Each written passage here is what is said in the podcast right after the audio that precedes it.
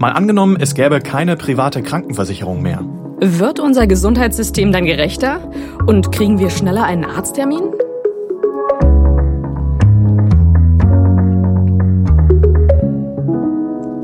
Hallo, ich bin Marcel Heberlein. Und ich bin Christine Becker. Wir sind beide Journalisten im ARD Hauptstadtstudio in Berlin. Und jede Woche spielen wir in diesem Podcast ein Zukunftsszenario durch. Heute, was, wenn es private Krankenkassen, so wie wir sie kennen, nicht mehr gibt? Wenn es wirklich so käme, dann könnte sich die Tagesschau in der Zukunft vielleicht mal so hier anhören. Seit dem Ende der privaten Krankenversicherungen sind die Beiträge für die Versicherten deutlich gesunken. Außerdem hat sich für eine Mehrheit der Patienten die Wartezeit auf einen Facharzttermin verkürzt. Laut Gesundheitsministerium wird niemand mehr bei der Terminvergabe bevorzugt. Die private Krankenversicherung. Das größte Klischee ist da sicher, damit kriegt man schneller einen Termin beim Facharzt, also beim Augenarzt, bei der Hautärztin und so weiter. Christine, und du hast rausgefunden, das Klischee stimmt sogar. Na, zumindest gibt's Zahlen dazu.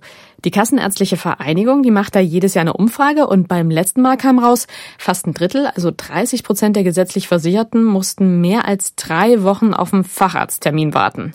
Wenn man sich das dann bei den Privatpatienten anschaut, da waren es nur 18 Prozent, die so lange warten mussten. Also man kann sagen, Privatpatienten kriegen im Durchschnitt schneller einen Termin beim Facharzt. Ja, und zum Teil werden sie auch vor Ort in der Praxis bevorzugt. So hat es jedenfalls Vanessa Carboni erlebt, mit der habe ich gesprochen und die ist gesetzlich versichert. Ich hatte einen Termin bei meiner Frauenärztin fix um 9 Uhr gemacht und dann sitzt man da im Wartebereich und plötzlich kommt eine andere Dame rein und wird vorgezogen. Ich habe meine Ärztin tatsächlich auch darauf angesprochen und habe gesagt, ah ja, die Dame hatte wohl noch vor mir einen Termin, um ihr so eine Möglichkeit eines Auswegs zu lassen. Aber die Ärztin hat dann tatsächlich rumgedruckst und hat versucht auch für Verständnis zu werben, dass sie jetzt eben die Privatversicherte vorgezogen gezogen hat. Ich kann ihre Sicht und äh, die Gründe der Ärztinnen und Ärzte schon zum Teil auch nachvollziehen, weil eben eine höhere Abrechnung möglich ist. Aber für mich kam es nicht weiter in Frage, in dieser Praxis zu bleiben, weil ich eben nicht als Patientin zweiter Klasse behandelt werden möchte. Ich habe daraufhin die Praxis gewechselt und bin jetzt sehr zufrieden. Da werden pünktlich meine Termine eingehalten und da wird diese Ungleichbehandlung zumindest nicht so offensichtlich gemacht. Also Vanessa Carboni empfindet das aktuelle System als ungerecht mhm. und da ist sie nicht alleine, denn Umfragen zeigen, dass eine Mehrheit der Deutschen dafür ist, dass man von dem aktuellen System weggeht, also aus dem privaten und gesetzlichen System eins macht und so eine Bürgerversicherung schafft, so nennen das ja viele. Die Union, die FDP und die AfD lehnen diese Idee ab, aber SPD, Linke und Grüne, die fordern das schon länger. Ja, und Vanessa Carboni, die ist auch bei den Grünen. Sie ist grüne Stadträtin in Freiburg und dementsprechend ist sie natürlich auch für so eine Bürgerversicherung. Es gibt da leicht verschiedene Spielarten, je nachdem, welches Konzept von welcher Partei man sich anschaut. Aber unser Szenario ist heute jedenfalls, was wäre, wenn alle in den gesetzlichen Kassen wären? Also, dass man komplett privat krankenversichert ist, so wie heute, das gäbe es nicht mehr. Genau. Private Versicherungen gäbe es dann quasi nur noch als Zusatzversicherung für extra Behandlungen, die von der gesetzlichen nicht übernommen werden. Solche Zusatzversicherungen wollen übrigens nicht mal die Parteien abschaffen, die für eine Bürgerversicherung sind. Bevor wir jetzt durchspielen, was sich in unserem Szenario ändern würde, müssen wir aber noch mal kurz drauf schauen, wie das aktuell läuft im deutschen Gesundheitssystem. Sonst kapiert man die Veränderung auch nicht. Also, was unterscheidet denn private und gesetzliche Krankenkassen aktuell, außer dass man als Privatversicherter oft schneller einen Termin kriegt? Naja, es geht natürlich ums Geld. Bei der gesetzlichen Versicherung, da zahlen ja alle denselben Anteil an ihrem Einkommen ein. Zumindest bis zu einem gewissen Höchstbetrag. Und man kriegt dafür dann mehr oder weniger dieselbe Liste von ärztlichen Behandlungen bezahlt. Bei den Privaten ist es komplizierter. Ja, da bekommt man einen persönlichen Tarif, also unabhängig vom Einkommen. Und da wird dann sowas mit reingerechnet, wie hat man Krankheiten oder Risikofaktoren oder wie alt ist man. Und die Beiträge in der privaten, die steigen dann tendenziell immer weiter, je älter man ist. Also wenn man jung ist, dann zahlt man oft wenig in der privaten, aber wenn man älter wird und auch oft kränker, dann wird es deutlich teurer. Und die Privaten können einen sogar ablehnen, also sagen, ich nehme dich gar nicht auf. Allerdings muss man natürlich sagen, die privaten Krankenversicherungen, die sind in Deutschland ja nicht der Standard. Also nur etwa zehn Prozent der Menschen sind privat versichert und nur wenige dürfen sich zwischen beiden Systemen, also zwischen gesetzlich und privat, entscheiden.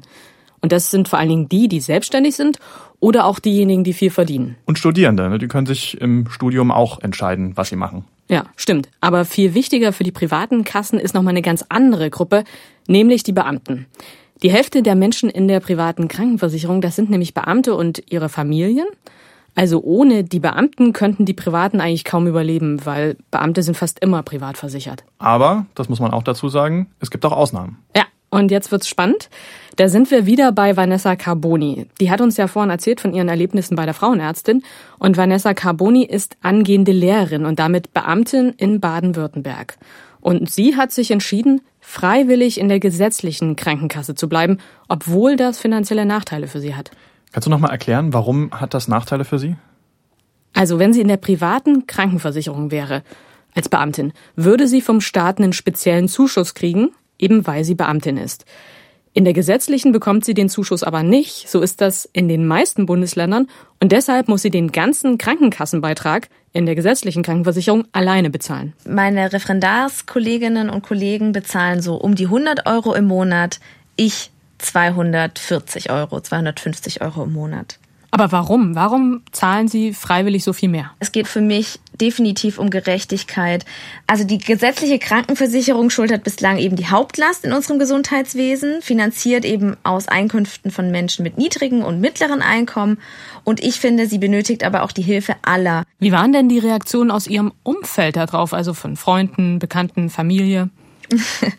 ja, das wurde unterschiedlich aufgenommen.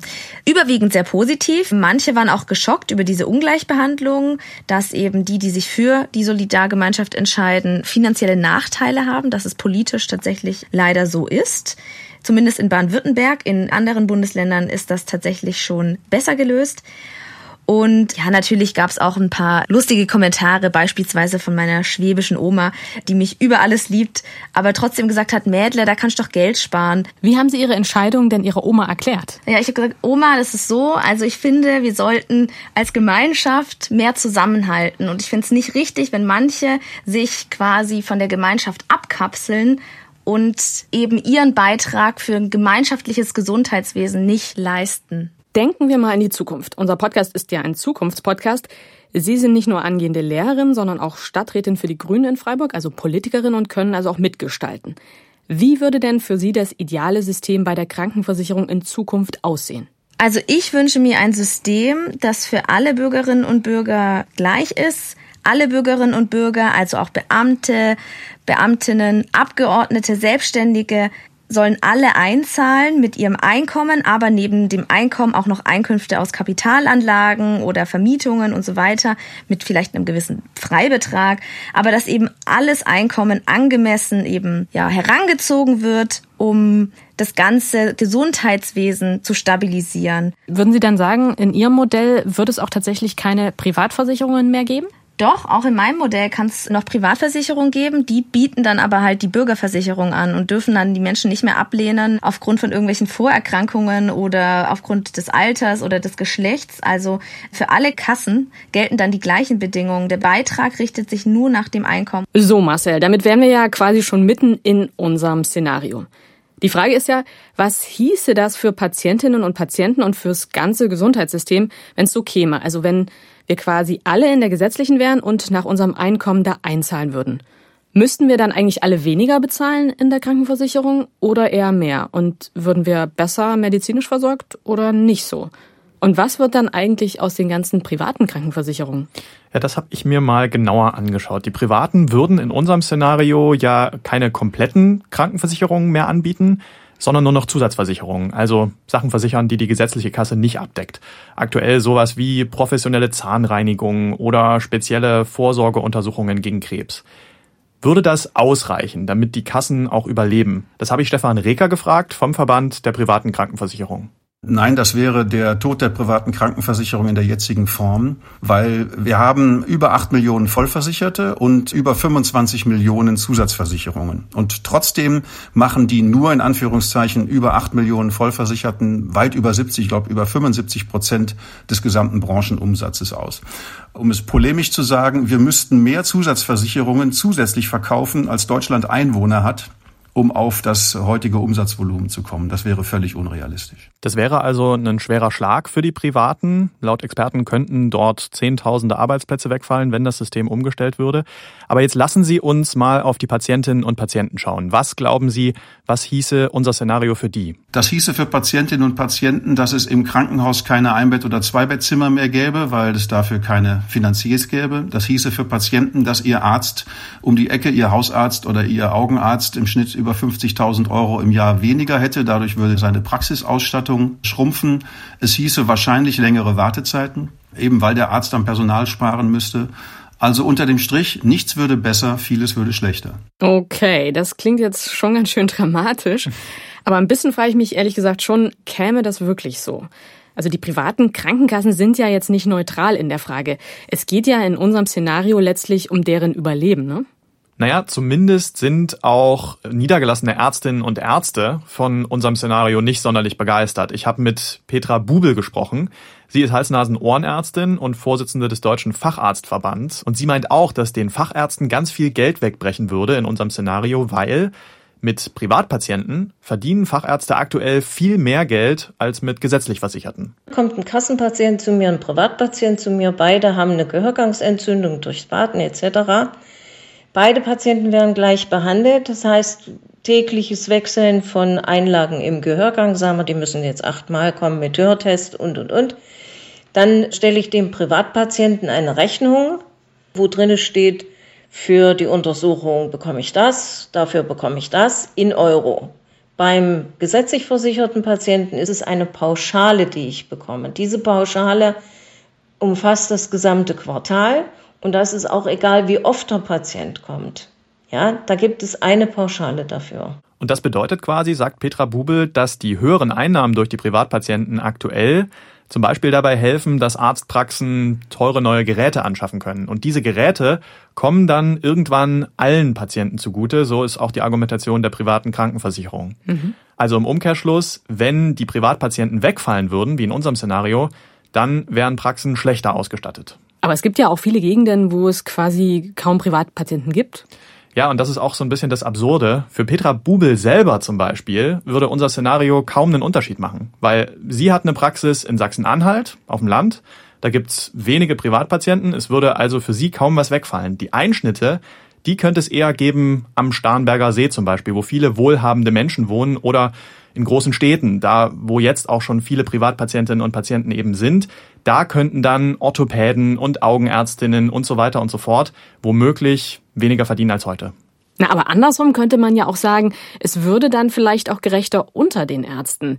Also dann verdient der einzelne Arzt, die einzelne Ärztin nicht einfach nur deshalb mehr, weil sie oder er mehr Privatpatienten hat.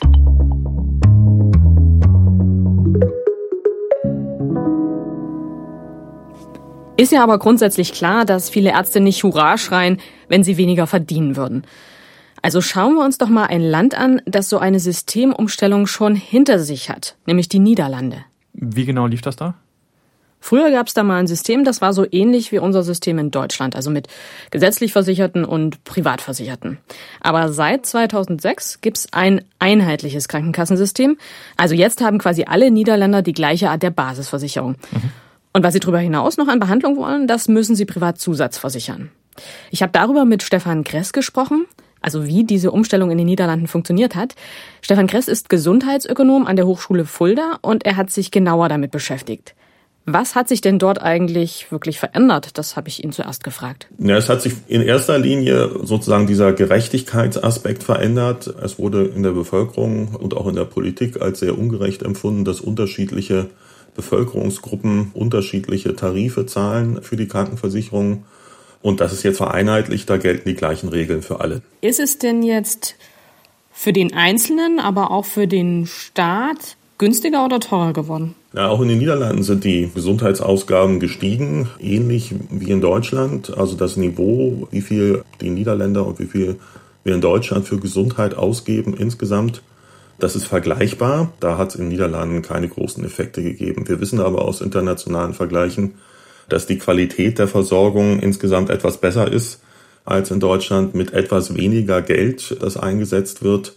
Ob das jetzt auf diese Reform zurückzuführen ist, ist immer die andere Frage, weil natürlich da immer auch noch ganz andere Faktoren einfließen. Auf jeden Fall ist das niederländische System kein schlechtes. Was hat es für die Patienten bedeutet? Sind die jetzt besser oder schlechter versorgt als vorher? Auf die Versorgung hat diese Reform, wenn überhaupt, einen sehr geringen Einfluss gehabt, weil im Unterschied zu Deutschland war schon vor der Reform 2006 das Vergütungssystem für die Ärzte, die ambulant tätigen Ärztinnen und Ärzte in den Niederlanden nicht unterschiedlich. Das heißt, die behandelnden Ärzte haben für einen Privatversicherten den gleichen Vergütungssatz bekommen wie für einen gesetzlich Versicherten. Insofern hat sich durch diese Reform in der Versorgung relativ wenig getan. Es ist eher ein Gerechtigkeitsaspekt in der Finanzierung, was ja auch der zentrale Grund für die Reform war. Ging das denn für die Niederländer wirklich so einfach, ihr System mal ebenso umzustellen? Na, ebenso sicherlich nicht. Das war ein sehr langer Prozess und das hat insgesamt etwa zehn Jahre gedauert, bis das System tatsächlich umgestellt war, auch über mehrere Regierungen hinweg. Was waren da die zentralen Schritte, um das System umzustellen? Ein wichtiger Schritt, vielleicht der wichtigste aus meiner Sicht, war die Angleichung der Vergütungssysteme in der ambulanten ärztlichen Versorgung, so dass es den Ärzten letztendlich egal war, ob diese Reform umgesetzt wurde oder nicht, weil sie haben sowieso die gleiche Vergütung bekommen für einen Privatpatienten und für einen gesetzlich versicherten Patienten. Und wissen Sie irgendwas darüber, wie die Niederländer das selber inzwischen wahrnehmen? Sind die zufrieden mit ihrem Gesundheitssystem? Die Zufriedenheit, so wie ich das wahrnehme aus den Niederlanden, auch aus Gesprächen mit Kollegen, ist vergleichsweise hoch und es wird überhaupt nicht mehr darüber diskutiert, dass einem vielleicht die private Krankenversicherung fehlt. Das ist abgehakt. Also vereinfacht gesagt, durch den Systemwechsel hat sich in den Niederlanden gar nicht so viel verändert. Ja, im Prinzip ja deckt sich auch mit dem, was mir Jonas Schreiöck erzählt hat von der Uni Hamburg. Er ist Mitglied im Sachverständigenrat Gesundheit der Bundesregierung. Und ich habe ihn gefragt, wenn man jetzt in Deutschland das System so umstellen würde wie in unserem Szenario, also alle wären gesetzlich versichert, könnte man dadurch Geld einsparen? Da habe ich meine Zweifel. Ich glaube nicht, dass sich dadurch viel einsparen lässt. Wenn man das möchte, kann man das umstellen. Das wird kurzfristig relativ viel Geld kosten, mehrere Milliarden. Meine Prognose wäre, langfristig kommt es ungefähr aufs Gleiche raus wie das derzeitige System. Naja, aber warum eigentlich? Weil man könnte ja auch erstmal denken, es käme auf jeden Fall mehr Geld ins öffentliche, also ins gesetzliche System, wenn alle Privatversicherten jetzt dazukommen, weil die sind ja alle wohlhabend, ne? Ja, das ist das Problem. Man weiß es nicht. Es gibt reiche Menschen in der privaten Krankenversicherung, klar. Aber die Hälfte sind ja Beamte und deren Familien. Und wie viel verdienen die? Es gibt ja auch kleine Beamte, die wenig verdienen. Und es gibt auch Rentner und Studierende in der privaten Krankenversicherung. Also es gibt einfach keine guten offiziellen Daten dazu, wie viel der Privatversicherte durchschnittlich verdient. Und deshalb kann man auch nicht genau berechnen aktuell, ob mehr Geld reinkäme ins System, wenn man umstellt und dann eben alle mit einem Anteil von ihrem Einkommen einzahlen. Es bleibt also doch Spekulation, was da am Ende rauskäme. Ja, ein Stück weit. Jonas Schreiöck sagt aber auf jeden Fall auch, wenn man verhindern will, dass Ärztinnen und Ärzte auf die Barrikaden gehen, wegen so einem neuen System, dann müsste man sicherstellen, dass sie dann finanziell nicht schlechter wegkommen. Frage ist natürlich, wie könnte man sowas hinkriegen? Man müsste ja wahrscheinlich, wie in den Niederlanden, erstmal dafür sorgen, dass die Ärzte gleich viel Geld bekommen, egal ob sie einen Privatpatienten behandeln oder einen gesetzlichen. Mhm. Das müsste aber wahrscheinlich mehr sein als das, was ein Arzt jetzt für einen gesetzlich Versicherten in Deutschland bekommt.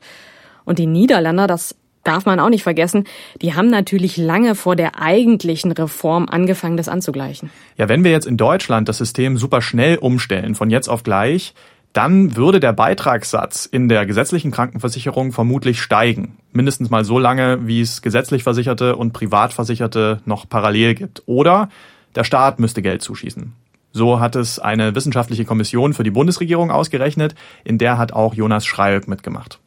Na, die Finanzen sind ja das eine. Aber ich frage mich schon auch noch, was sagt er denn über Patientinnen und Patienten? Also wird es für die, was die Versorgung angeht, besser im neuen System? Habe ich Jonas Schreilk zum Beispiel gefragt, also ich habe ihn gefragt, müsste man dann weniger lange warten auf einen Termin bei einer Frauenärztin oder beim Augenarzt und so weiter? Und er hat gesagt, das ist nicht sicher, weil unser Szenario ist ja, dass es weiter private Zusatzversicherungen gibt. Und das sind ja auch zusätzliche Einnahmen für die Praxen. Und deshalb sagt er, über diesen Weg könnte es sein, dass manche dann trotzdem noch schneller drankommen als andere. Okay, also doch keine totale Gleichheit. Wahrscheinlich nicht. Interessant finde ich ja auch die Frage, inwiefern sich bei den Behandlungsmethoden was ändern würde. Wenn es die private Krankenvollversicherung nicht mehr gäbe, dann gäbe es auch weniger Innovationen meint zumindest Stefan Reker vom Verband der privaten Krankenversicherung. Im Moment ist sehr populär die Telemedizin, also Videosprechstunden. Die gäbe es heute nicht in Deutschland, wenn es die PKV nicht gäbe. Denn die privaten Versicherungen haben schon, als die eingeführt wurden, die ersten Anbieter 2015 für ihre privatversicherten Videosprechstunden schon bezahlt. Und die Anbieter sagen selber, ohne diese PKV-Finanzierung hätten sie die Markteinführung in Deutschland nicht geschafft. Dasselbe gilt für Laseroperationsverfahren gegen Tumore. All diese Dinge sind bei der Markteinführung sehr schnell von der privaten Krankenversicherung erstattet worden und kommen dadurch indirekt auch den gesetzlich Versicherten zugute, weil wenn sie auf dem Markt sind, steigt auch die Möglichkeit und der Druck auf die gesetzlichen, das ihren Kunden ebenfalls zu erstatten. Naja, das klingt jetzt erstmal ehrlich gesagt nachvollziehbar. Ja, aber ich habe Jonas Schreieck, den Gesundheitsforscher, darauf angesprochen und der sagt, das wird häufig behauptet, aber es gibt keine Evidenz, dass die Innovation tatsächlich jetzt unbedingt durch die private Krankenversicherung in das System kommt. Also dafür gibt es derzeit keine Evidenz. Also das heißt, er glaubt nicht, dass wenn es keine privaten Krankenversicherungen mehr gäbe, dass es dann auch keine Innovationen mehr gibt im Gesundheitssystem. Genau, und die andere Sache ist, die gesetzlichen Kassen, die prüfen ja aktuell sehr genau, was sie an neuen Methoden bezahlen und was nicht. Die privaten zahlen generell schneller neue Dinge und überhaupt auch mehr Behandlungen. Aber das kann auch zu einer Überbehandlung führen, sagen viele Experten, auch Jonas Schreieck. Also vor allem viel kosten und dem Patienten dann wenig bringen oder ihm im Extremfall sogar schaden. Beispiel Chefarztbehandlung haben ja einige gebucht, dass man im Krankenhaus vom Chefarzt behandelt wird als Privatpatient. Aber das muss nicht unbedingt gut sein, weil der Chefarzt vielleicht gar nicht so oft selber am OP-Tisch steht. So ein Oberarzt steht da meistens viel häufiger. Also sprich, da könnte so eine Vereinheitlichung, wie wir sie uns hier vorstellen, für die Patienten sogar ganz gut sein. Ja, Jonas Schreieck meint zumindest, dass es auch aktuell schon so ist, dass private Kassen nicht nur Vorteile haben, wenn man von den Wartezeiten bei den Terminen mal absieht.